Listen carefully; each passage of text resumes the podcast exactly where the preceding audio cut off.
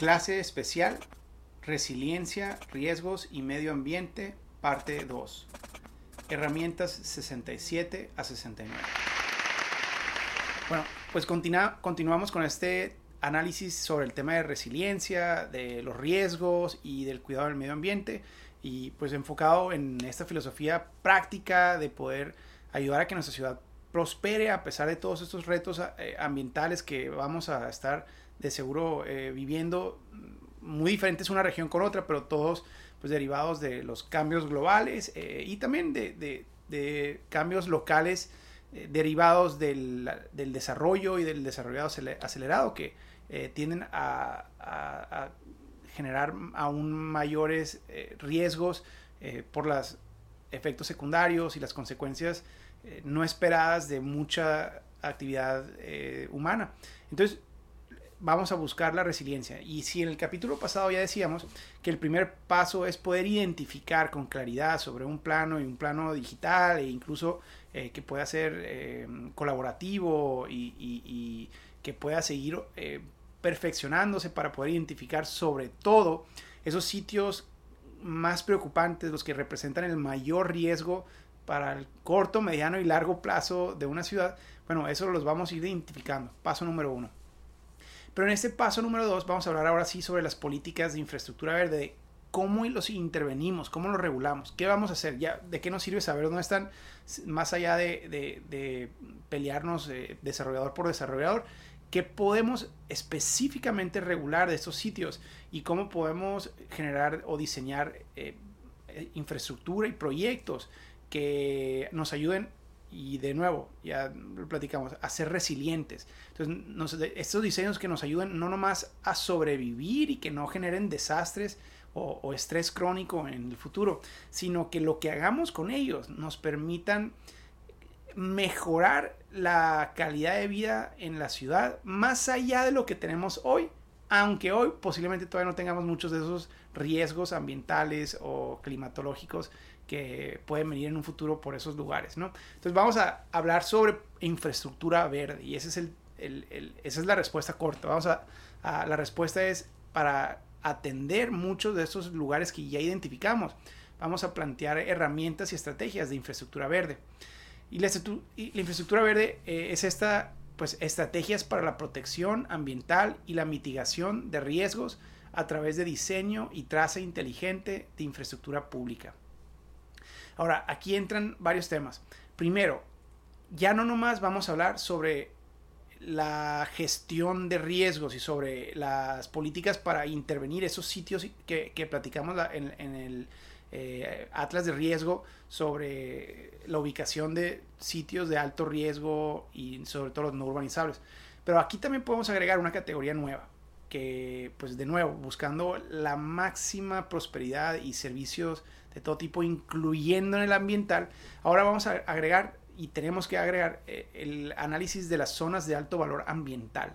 Entonces, cuando hablamos de las zonas de alto riesgo en, la herramienta anterior, nos vamos a dar cuenta que la mayoría de esas ya se empalman y que no nomás son zonas de alto riesgo, sino también son zonas de alto valor ambiental. Sin embargo, puede haber algunas adicionales que para nuestra ciudad tengan un, nivel de prioridad importantísimo y que debamos de poner en el mismo nivel de tratamiento eh, que, las zonas de alto riesgo. Y eso es completamente válido. Eh, eh, aquí por eso, más allá de, limitar los esfuerzos o la energía de los que se apasionan con temas ambientales, aquí es exactamente donde encajan. Entonces, si en nuestra ciudad tenemos algún lugar que pues realmente no representan un riesgo, digamos, que pudiera construirse perfectamente bien cualquier tipo de desarrollo, pero que representan y tienen un símbolo o, contienen algún tipo de riqueza ambiental extraordinaria que queramos preservar, bueno, lo ponemos aquí. Ahora sí lo marcamos como, digamos, la misma categoría de, protección y de prioridad que las zonas de alto valor, eh, de alto riesgo. Eh, y, pero sin embargo, insistimos, muchas van a ser exactamente las mismas. A ver, entonces, ¿de, qué estamos hablando? Bueno, a ver, desde el plano anterior, en el análisis paso por paso de sitios que debemos de identificar en nuestra ciudad, número uno, arroyos y cauces de agua. O sea, riesgos de inundaciones, eh, sobre todo durante temporadas de lluvia, pues si alguien construye en un arroyo, eso va a generar una tragedia, sí o sí. Y aunque ellos mitiguen y le hagan una infraestructura masiva para que les saque la vuelta el agua si llega a llover eh, a su desarrollo, pues ahora esa infraestructura va a desplazar el agua a terrenos y a vecinos a los, lados que, que, no prepararon su desarrollo con eso en mente y ahora les vas a generar una inundación a ellos. Entonces, por eso, sí o sí, en el arroyo no se construye. Pareciera una de las cosas más obvias y más lógicas que hicimos bien por 10.000 años porque era, era asumido y que de repente se nos olvidó. Ya no lo hemos, ni eso hemos podido aterrizar bien en muchos de nuestros desarrollos. Por negligencia, pero realmente es más por omisión, que se nos olvida regular fuertemente eso como la máxima prioridad. Pero entonces, arroyos y cauces de agua. Número dos, las primeras dunas de la playa. Si estamos hablando, sobre todo en esas ciudades costeras, hablando que el mar puede subir de, eh, elevación e incluso que los huracanes y las tormentas pueden ser más severas, pues los sitios que se encuentran eh, más vulnerables y los que sirven como la primera línea de defensa contra esos oleajes peligrosos es la primera duna de la playa. Es tan importante y pues resulta que muchas de nuestras ciudades, eh, pensando en que su riqueza era turística nomás, eh, pues permiten que estos resorts o hoteles se construyan sobre la primera duna de la arena eh, con gran vulnerabilidad en el caso de que un día llegue una tormenta desastrosa, pero también quitándole la primera línea de defensa al resto de la ciudad que debió haberse visualizado exactamente en ese sitio. Por eso las primeras dunas de la playa así le eh, cause dolor de cabeza a quien le cause dolor de cabeza en el mundo, en el sector privado y en el, en el mundo turístico. Es un gran error permitir ese tipo de desarrollo. Y por otro tipo de, eh, servicios que también representa esto, vamos a platicar después. Lagos, humedales, eh, vasos reguladores de agua, o sea, ¿dónde va a filtrar el agua cuando llueve? Si no es zona donde corre el agua, pero si se estanca o sirve para recargar los mantos acuíferos, eh, de nuevo, esos lugares no se pueden impactar. posiblemente existen técnicas como lo hacían perfectamente bien los aztecas durante eh, el desarrollo prehispánico con estas eh, eh, islas flotantes donde podían construir. Pues sí, pero vean lo que está ocurriendo ahora en la Ciudad de México, que con ese tipo de técnicas, ingeniería, ahora toda la ciudad se puede construir. Ya ese gran lago de Tenochtitlan ya no existe, pero resulta que pues ahora hay escasez de agua y ya no estamos permitiendo que penetre eh, a los mantos acuíferos el agua de la lluvia, sino que corra y se vaya a otras cuencas o se evapore o desafortunadamente también pues se convierta en zona de inundación cuando llega a llover y genera caos y pérdida de propiedad y de vida. Entonces, sí o sí, sitios donde el agua pueda penetrar y esos son los lagos, eh, humedales y todo ello. Eh, el siguiente son las barrancas y laderas peligrosas de cerros. Entonces va a haber, va a haber lugares que primero que nada, sobre todo en ciudades donde el, tipo de, terreno sea de uno que favorece deslaves, muy arenoso, eh, muy eh, eh, fácil de generar lodo. Entonces hay cierto tipo de terrenos y de, materiales que hacen ciertas pendientes más peligrosas que otras ciudades, donde a lo mejor todo es piedra y pues realmente no, no se va a deslavar. Pero aún así, pues tenemos que identificar en nuestra ciudad qué nivel de pendiente se va a declarar como una zona de alto riesgo, que aparte representa todo tipo de, servicios ambientales, ¿no? Entonces, em, tenemos que identificar esas laderas que, o esas pendientes que son eh, de alto valor ambiental o de alto riesgo. Luego, sitios de derrumbes y zonas sobre suelo inestable. Eh, bueno, si tenemos cuevas en nuestra ciudad, en los subsuelos, tenemos todo tipo de eh, situaciones naturales o hechas por humanos en lugares donde antes eran minas eh, o que antes eran basurero. Bueno, tenemos que tener cuidado y tenemos que tener bien identificado que la mayoría de las ciudades realmente ya más o menos saben por dónde están esos riesgos, de dónde están esas zonas de alto riesgo o de alto valor ambiental. Eh, bosques nacionales, especialmente aquellos sobre la cota máxima de factibilidad de agua. O sea, cuando muchas ciudades dicen que quieren proteger su sierra, Eh, bueno, porque nomás porque se ve bonita, eso no realmente es, es, es, más destructivo por el impacto que tiene el costo de la vivienda, si es el único lugar al que tenemos para poder generar una expansión eh, adecuada. Pero si nuestra sierra aparte es ese sitio que funciona para recargar los mantos acuíferos, para detener el agua de la lluvia y asegurar que no genere una gran inundación en la ciudad. Bueno, hay cierto tipo de elementos, sobre todo en lugares altos, eh, donde aparte es más costoso llevarles agua. Eh, en fin, eh, que sí también genera un impacto paisajístico, pero realmente todo lo demás es lo que lo hace un lugar de alto valor ambiental o de alto riesgo y tenemos que preservarlo.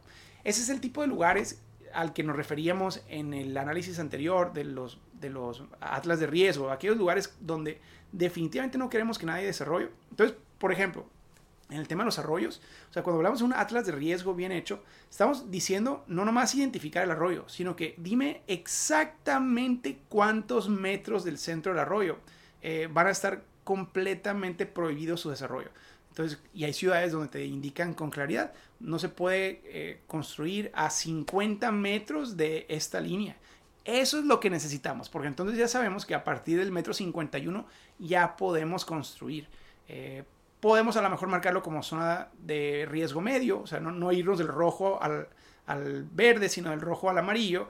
Y ya sabemos a lo mejor otra franja de 30, 40 metros, que es una zona que va a estar vulnerable ante la lluvia de 100 años que de nuevo aquí eso es tema importantísimo.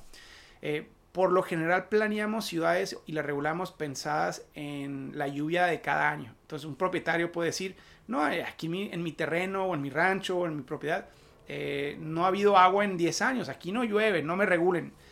Pero la ciudad cuando hace sus planes de regulación y hace estos análisis de riesgos, tiene que identificar los sitios de la lluvia de 50 años y la de 100 años. Algunas ciudades incluso hacen la de cada 500 años. ¿Qué significa la lluvia de 50 años? ¿Qué significa la lluvia de 100 años? Significa que es bien conocido históricamente, independientemente de temas del cambio climático, que cada 50 años la mayoría de nuestras regiones sufren una de esas lluvias eh, extraordinarias. Y cada 100 años una aún peor. Obviamente la de 500 años es la más severa de todas. Pero entonces cuando planeamos nuestra ciudad tenemos que planearla con la de 50 y la de 100 años en mente. Si el cambio climático está empeorando las cosas, pues lo único que va a hacer es que la de 50 años va a ser más frecuente. Es todo lo que va a hacer. Eso es lo que realmente significa. Eh, o que la va a convertir en la lluvia de 100 años, que es aún más severa.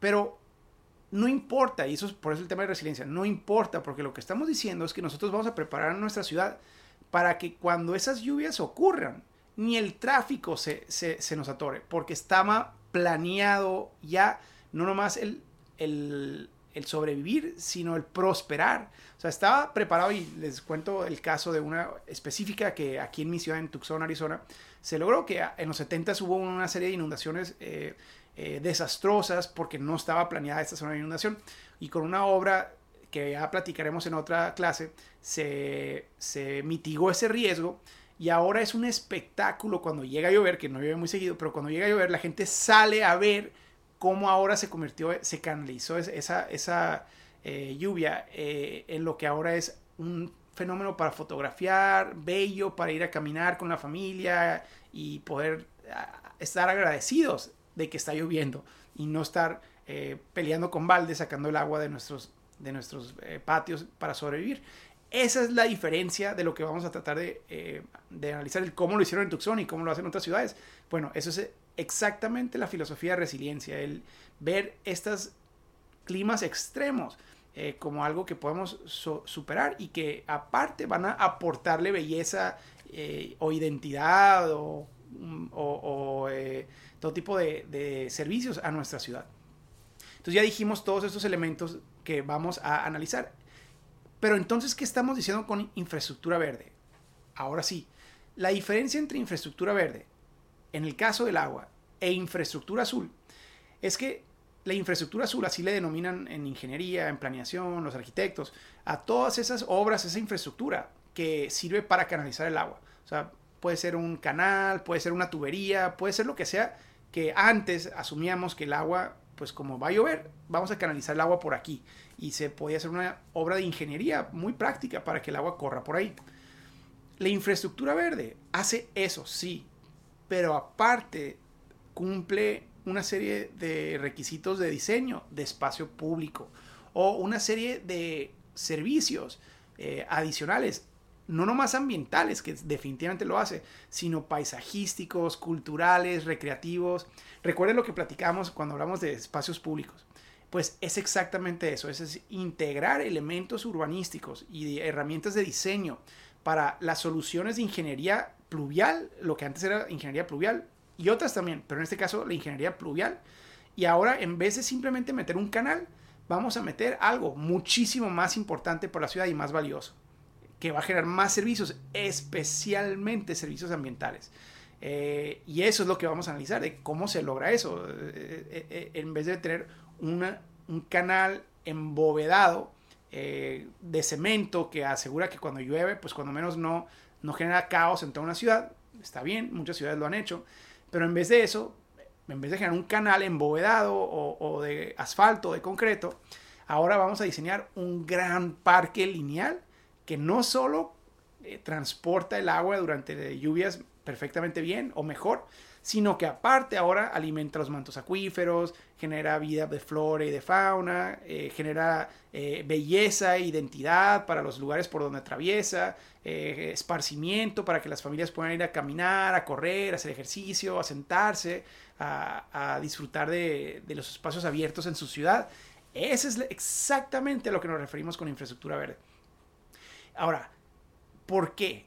Porque eso suena como más trabajo, y no, no realmente no lo es. De hecho, podemos alegar que puede ser menos costo lo que, lo que implica el diseñar una solución pluvial o, de cualquier tipo de reto ambiental eh, como infraestructura verde puede costar menos que una obra de ingeniería eh, de, de, infraestructura azul que pues eh, en ocasiones era simplemente muchísimo concreto y el concreto es de lo más caro que podemos imaginarnos en estos proyectos. Pero entonces, si probablemente sí sea más reto de diseño. Eh, ahí les doy la razón. Pero ¿por qué es tan importante esto? Porque, primero que nada, esto ya no nomás va a ser para canalizar agua. O sea, si estuviéramos hablando nomás de rollos, bueno, pudiera ser más debatible, pero aquí no estamos hablando nomás de rollos. Estamos hablando de todo lo que dijimos, de los lagos, primeras dunas de las playas, barrancas y laderas peligrosas, eh, sitios de derrumbes, bosques nacionales, cerros, todo tipo de lugares de alto valor ambiental o de alto riesgo eh, que queremos preservar contra el desarrollo. Entonces ya no nomás es por donde canalizamos el agua, pero es especialmente, sobre todo ciudades que sufrimos con inundaciones, especialmente los lugares que sí sufren de inundaciones. Vamos a tratar de, de intervenirlos con estas eh, herramientas de infraestructura verde para preservar sus servicios ambientales e incluso mejorar y que nos generen más servicio eh, ambiental de lo que antes nos generaban, eh, incluso antes de que llegaran los humanos, incluso más todavía, y sí se puede. Pero pues también que cumplan su función básica de prevenir desastres, sobre todo durante eventos de lluvia. Entonces, eso es lo que vamos a diseñar con una política de infraestructura verde y con una estrategia de infraestructura verde en la ciudad. Y esto implica dos cosas realmente macro y vamos a entrar mucho más a detalle. Pero una es que entonces todo lo que en el plano anterior, eh, en, el, en, el, atlas de, riesgos que ya platicamos, donde de todos los sitios que ya identificamos de alto riesgo, o en este caso de alto valor, ambiental también, cada uno de esos sitios en la ciudad ahora va a tener que tener un proyecto de infraestructura verde. Vamos a tener que no nomás marcarlo en un plano digital que a lo mejor y nomás los técnicos ven, sino que ahora tenemos que hacer algo en el territorio para que todos los ciudadanos sepan de que ese lugar no se puede desarrollar. Entonces ya no nomás es una regulación, sino que es convertirlos en espacio público, todos y cada uno de ellos. Y, y todo lo que eso representa, todo el trabajo que eso representa. Esto es indispensable porque primero que nada, si lo marcamos en un plano nomás, eso no garantiza eh, nada. Eh, realmente muchas veces estos planos se, archivan o ocurre un cambio de cualquier tipo eh, y, entonces ya todo el plano se, descarta y no se vuelve a consultar. Entonces aquí Ah, y eso hace que un alcalde a lo mejor ni siquiera sepa y autorice un desarrollo o que un grupo de familias se organicen y desarrollen o invadan un terreno que parecía ser más o menos bueno. Entonces dejamos muy a la suerte el, ciertos elementos de la ciudad, los dejamos a la suerte, pero son ciertos elementos que son indispensables para la supervivencia de la ciudad. Entonces por eso no podemos dejarlo a la suerte. Tenemos que, más allá de regularlo, que está bien, es el primer paso, tenemos que intervenirlos cada uno en el, en el territorio para que todos los ciudadanos lo vean, vean que está delimitado, vean que quede claro que aquí ya es un espacio eh, ajeno, que no es un espacio público. Pero al diseñarlo como espacio público, entonces no nomás sabemos, porque todavía hay gente con malicia, sino que aparte, como lo diseñamos como espacio público, la comunidad se apropia de él. Y esa es la clave de la infraestructura verde. Son lugares que generan todo tipo de, beneficios, pero que especialmente generan una apropiación comunitaria. Y entonces ahora sí, venga el alcalde que venga, venga el, desarrollador abusivo que, venga, cuando tenemos a una comunidad enamorada de un espacio público, eh, se convierte en el mejor mecanismo de defensa más efectivo que cualquier regulación para asegurar que un sitio de alto valor ambiental o un sitio de, mm, alto riesgo eh, no se le cambie el uso, en este caso el, uso del suelo, porque ya tiene un uso que es muy celebrado y defendido por la comunidad, que es el del esparcimiento y el, el que representa todo ese beneficio de áreas verdes y de espacios públicos, eh, de un espacio de infraestructura verde también. Entonces, esto es lo que significa una política de infraestructura verde. Y hay ciertos elementos que vamos a platicar, aparte de lo que les, la autoridad debe hacer para intervenir todos esos sitios marcados en el Atlas de Riesgo, eh, pues hay ciertos elementos y, regulaciones adicionales que podemos generar para los desarrolladores individuales. Y eso vamos a platicar más. Pero primero, entonces, ¿cuál es el primer paso de la planeación de la infraestructura verde? Y aquí entramos a la siguiente herramienta Herramienta 68, declaratoria de toda zona de alto riesgo y alto valor ambiental. Planeación y declaratoria de todos los arroyos, playas, barrancas, humedales y bosques para preservarlos eh, contra el desarrollo inadecuado. Entonces, ya dijimos, todos esos sitios ya los marcamos en un, en un atlas de riesgo, tenemos que intervenirlos. Pero ¿cómo? Primero haciendo esto que le decimos declaratoria, declarándoles. Cada país y cada legislación va a tener diferentes tratamientos. Pero aquí tenemos que hacer algo para asegurar que cambie y que podamos intervenirlo desde la autoridad. a eso nos estamos refiriendo. En algunos lugares vamos a tener que adquirirlo, en, otros lugares vamos a tener que expropiarlo, en otros lugares vamos a tener que comprarlo o negociarlo, eh, en otros a lo mejor y nomás regularlo. Cada país es diferente y cada región es diferente. Lo importante aquí es que tenemos que generar una política que nos asegure poder intervenir estos lugares, no nomás para que no lo toquen inadecuadamente, sino que para que podamos convertirlo en espacio público. Y cada uno de ustedes tiene que analizar en su, en su eh, país y en su región cuál es ese proceso legal. En México eh, le, le, podemos decir declaratorias, que es uno de muchos también acá, pero, pero ese es el concepto básico. Entonces, lo primero para poder hacer eso, se van a dar cuenta, muchos de ustedes, es que necesitamos generar ciertas reformas. Necesitamos generar ciertas reformas que nos permitan desde la autoridad intervenir o hacer algo en esos lugares. Mucho de lo que me dicen eh, en planeación en, sus ciudades es que pues les queda claro cuál es el arroyo, pero resulta que, que en su país no pueden meterse a ese tipo de terrenos porque son propiedad privada o porque son propiedad federal. O sea, también eso es más común todavía que porque el arroyo es federal y entonces no puedo tentarlo.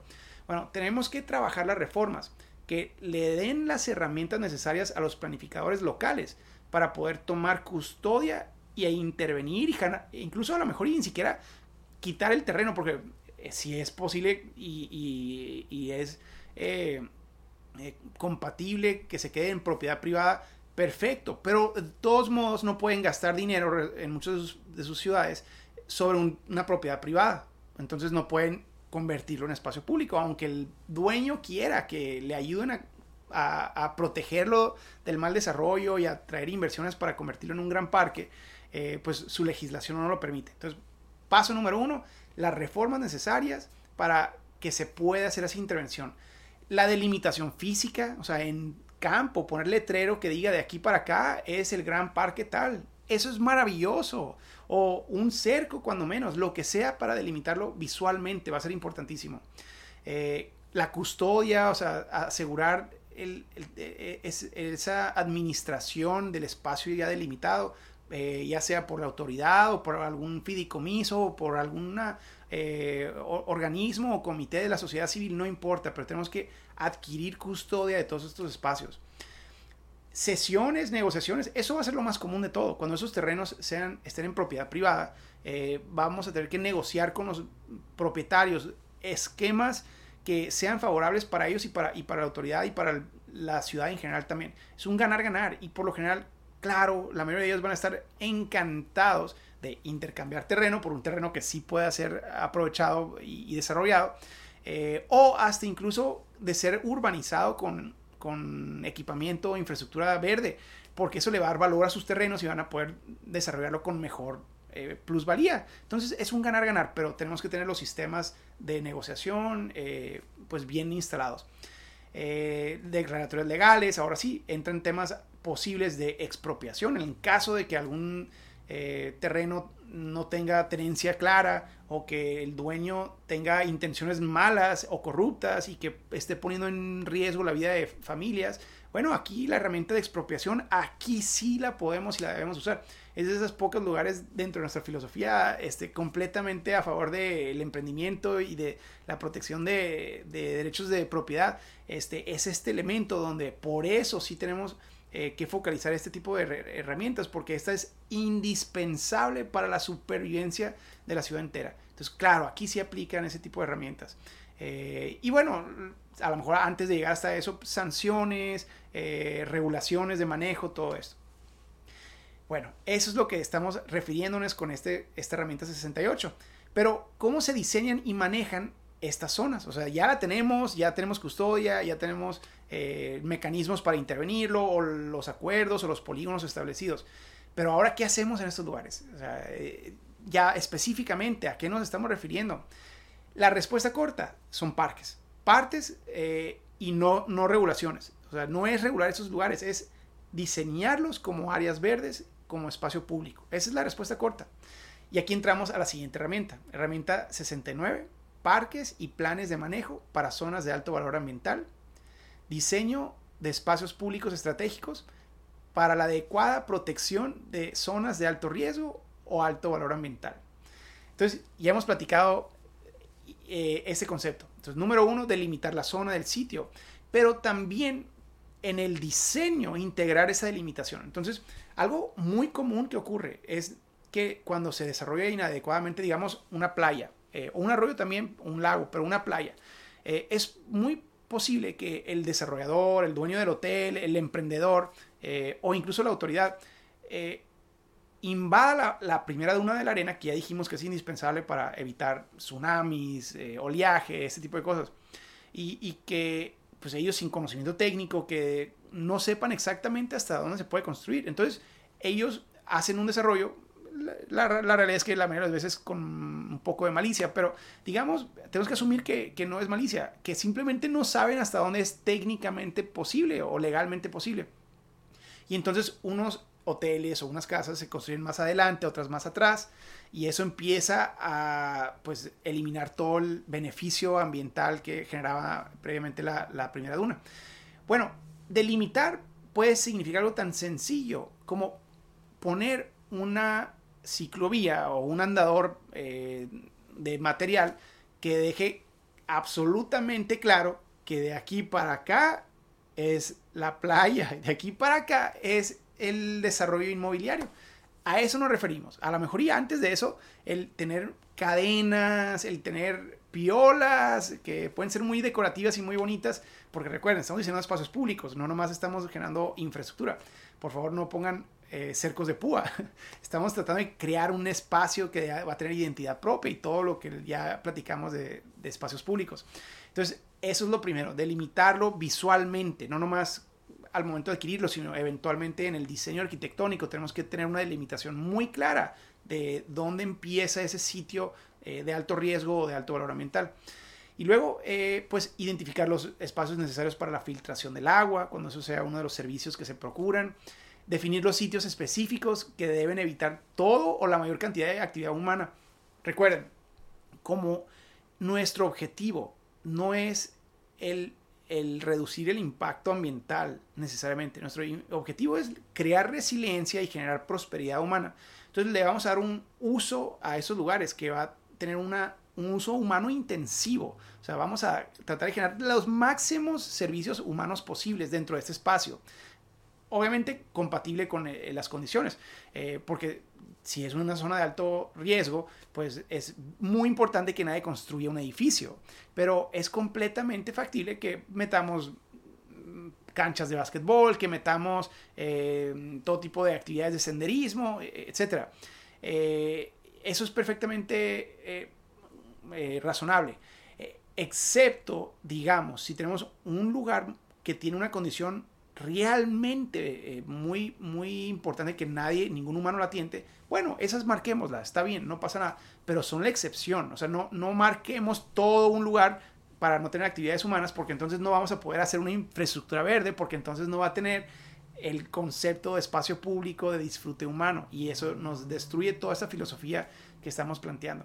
Eh, lo que sí es integrar la mayor cantidad de usos compatibles, que es exactamente eso. Ojo, cuando hablamos de usos compatibles, a mí no me gusta esa palabra, de hecho quítenla. Mejor hablemos de usos complementarios o de usos eh, compatibles con la preservación ambiental. O sea, el, lo preocupante de usar la palabra de usos compatibles es que entonces suena como que es un lugar que sí puede tener usos de suelo y que sí pueden tener un cambio de usos de suelo.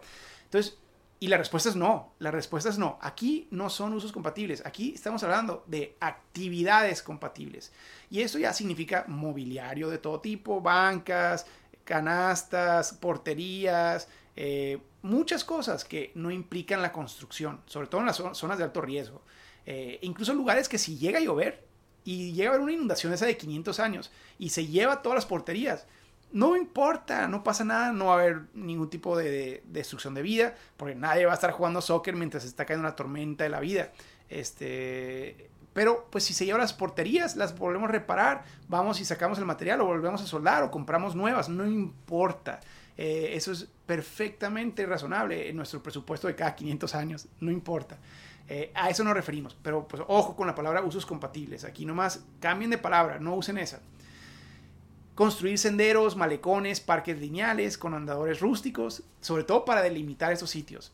Construir malecones o parques lineales con andadores o ciclovías de material cuando tienen presupuesto, sobre todo en las playas. Eso es maravilloso. O alrededor de lagos, eh, o, por eh, una ruta de senderos que conecte a diferentes cerros y que puedan incluso interconectar con puentes. O sea, aquí tenemos que usar la creatividad para no nomás preservarle la función ambiental y, prevenir los riesgos, sino de usar esto, por eso la palabra resiliencia y vinculada a prosperidad, usar esto como las variables eh, iniciales para generar una experiencia urbana extraordinaria que nos permita posicionar a nuestra ciudad en los ojos de todo el mundo, no nomás de la comunidad en la que estamos interviniendo un solo proyecto. Eh, bueno, construir river walks, como han visto ustedes algunos, diseñar parques lineales con elevaciones eh, adicionales. Este es muy interesante porque en Nueva York, eh, después de la tormenta Sandy, que generó un gran caos, o sea, Nueva York, parte de su fracaso, a pesar de los logros que hemos platicado, es que no preservaron la, la costa. En el curso de reforma urbana ya hablamos de eso. Y ahora con las tormentas, pues hubo una tormenta que está generando grandes desastres. están diseñando un parque de infraestructura verde donde la, costa van a hacer un gran parque, pero van a hacer un parque elevado. O sea, van a, poner algunos bultos así de, jardines para que en el caso de que llegue a, haber una, eh, un oleaje de mayor elevación, que no entre a la ciudad, que se quede todo eh, afuera. Entonces, ese es el tipo de beneficios eh, que puede generar una infraestructura verde bien diseñada.